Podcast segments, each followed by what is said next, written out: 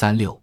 我们的连队，我们的兵，我们高级连当时全连满员编制应当是九十八人。由于当年南疆吃紧，战争乌云密布，所以新兵补充到部队后，老兵并没有退伍，战时各连队实际都处于超编状态。我们连队这次作为步兵第四百八十六团团直属连队，跟随我们团南征参加中越边境自卫还击作战时，有两人当时在团农场劳动，老指导员陈廷孝在团里留守，还有战士张建恩在连队留守。广西水口的罗回清庄处又留守一人。进入越南参战的前期实际参战人数为一百零一人，在战争后期，在格林清剿战斗阶段又补充新兵三人。实际入越参战人数为一百零四人，在进入越南参战期间，我们高机连的主要战斗任务是保护团指挥所的空中安全和配合步兵攻打、消灭越军的火力点。我们连队除单独进行口了一次对越军的飞机进行对空作战外，我们高机连队还单独反击越军的伏击战斗两次，配合步兵营连攻打越军火力点七次，在围攻高平。奔袭克马诺时，全连抽出四十人为一百炮连，八十二炮连运送炮弹三天两夜，三日一日。从攻打广渊开始，连队又抽调十二人临时补充到八十二炮连，配合战斗十六天。我们的汽车班轮流被抽调出去，为全团运送后勤保障物资、运送伤员和烈士遗体等任务不计其数。我们连队在进入越南参战期间。除被自己的汽车撞坏了一挺自己的高射机枪外，其余均毫发无损。幸运的是，我们连队经过一场战争的洗礼后，而没有造成任何人员伤亡的发生。三月十二日和三月十三日连续两天遭遇到越军的火力伏击，越军都被我们连队英勇顽强的战斗作风和强大猛烈的火力所击败。我们连队在这次对越自卫还击战中。首先是全连指战员精神面貌好，士气高昂，战斗意志坚强，战斗作风顽强。战士们大家都能够吃苦耐劳，人人都能经受住了残酷的战争生活磨练。参战中没有任何一个人胆小怯场，大家都把打仗当作军事演习一样。特别是三月十二日这一天，全连指战员先后都冒着越军的炮火。用手中武器与越军面对面的激战，越军的六式炮弹就在我们阵地前不断爆炸，我们的弹药箱不时被越军的子弹射中，有的战士帽子也被越军子弹打穿的情况下，大家也不惧怕，仍然镇定自若，沉着应战。虽然越军占据有利地形，而最终被我连所击败，以现身说法来证实了“狭路相逢勇者胜”的这句名言。另外。我们连队就是军令畅通，服从命令，听从指挥。二月二十四日围攻高平时，团指先后两次从我们连队抽调四十人去为一百炮连和八十二炮连背扛炮弹，奔袭克马诺。三月一日又从我们连队抽调十二人去为八十二炮连背扛炮弹十六天。在参战期间，我们的车辆经常被抽派去为全团运送物资、伤员等。大家都知道，在战区单车行驶易遭受伏击而危险声大，但被抽派到的任何人都是坚决服从指挥，没有任何人叫苦叫累或讲价钱的现象发生。大家都圆满出色地完成了上级机关交办的各项任务。还有，我们连队就是随时保持着的高度警惕，不轻敌。特别是我们连队车多枪多，目标大。我们连队阵地上的武器必须保持一定间距而做分散配置，车辆也必须是疏散隐蔽放置。夜晚的自身警戒就成了一个最大的问题。连队夜晚的安全警戒，除了设置固定哨位之外，在连队防区内还设有游动哨，在某些要点部位上还设有潜伏哨。另外，还要组织连队的班长负责查岗查哨。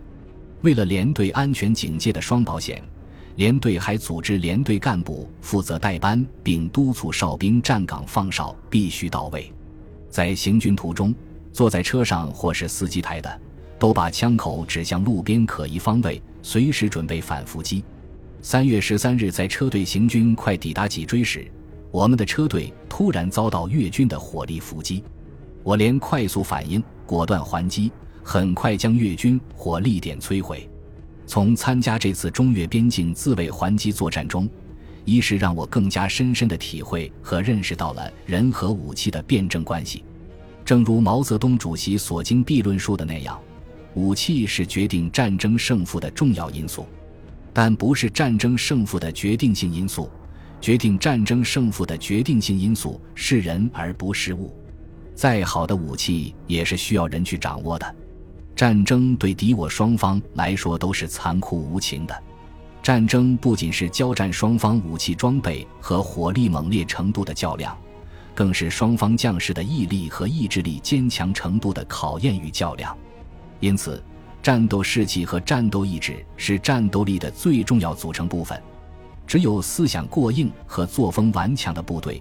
在战争的残酷环境条件下，才会做到打不垮、拖不烂，做到人和武器的最佳结合，才会经受住战争的残酷考验，去赢得战争的最终胜利。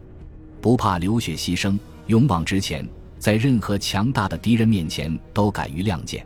这正是我们这支强大人民军队勇于的战胜一切强大敌人的制胜法宝。二是让我更加深刻的体会到，军人只有平时多流汗，战时才会少流血。艺高人胆大是有一定道理的。一支军队光有牺牲精神还是远远不够的，还必须牢牢掌握过硬的杀敌本领和军事技术。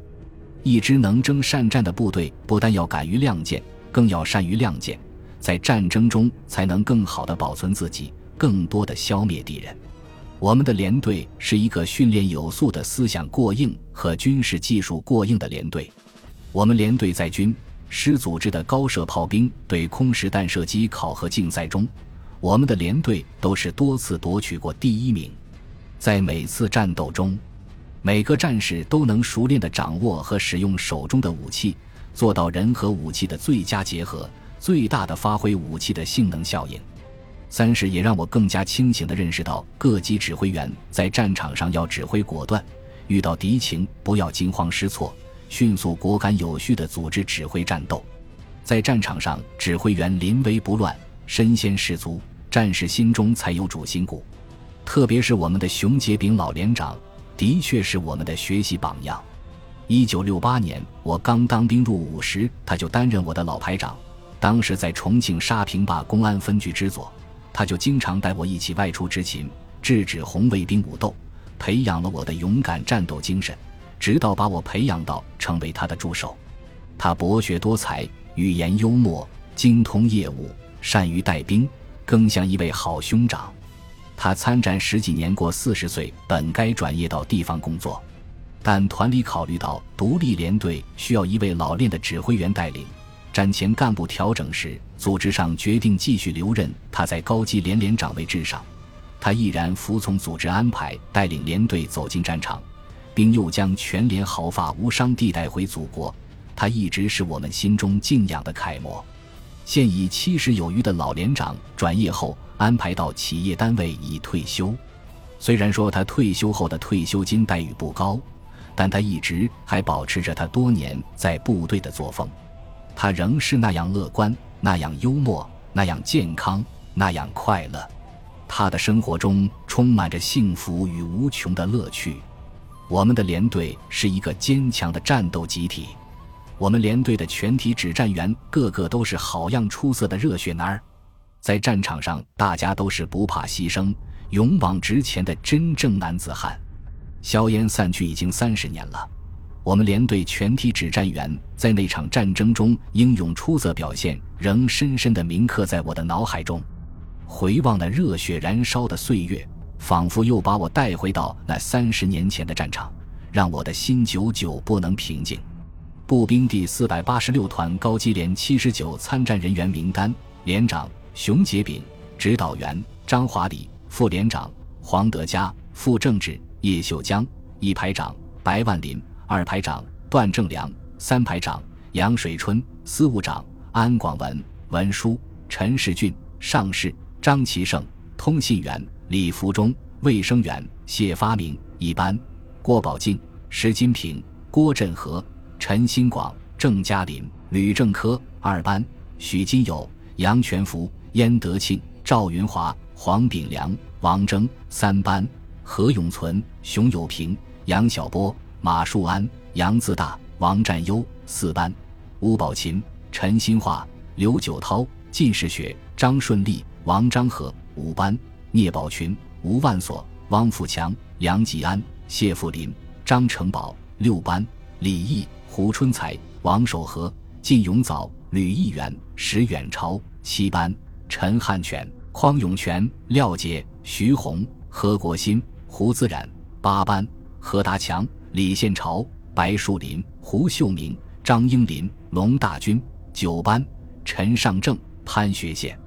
陈秋、柯碧林、薛海江、梅辉军、胡德明指挥班，赵志明、高海龙、卢成良、王恩选、严明才、田兰清、邹永新、徐正明。司机班：孙先华、刘玉记、朱永朝、罗增强、徐建明、谭明乐、税典泰、赵富明、肖淑平、王二选、朱广义、任元友、田月平、杜景安、杨太和、敬学峰、蓝新民、张新远。后勤班：张书友、喻文礼、高子金、陈东江、古继生、周海松、刘武建、陈祥海。越南格林补充三人：谢富林、麦瑞强、彭乐季。谢富林留五班，后面两人战后调师汽车连。师农场还有两人：朱新民、高世雄。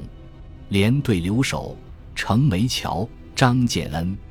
以上人员所在班次可能不准，由于时间已久，班次可能有误，望战友们谅解。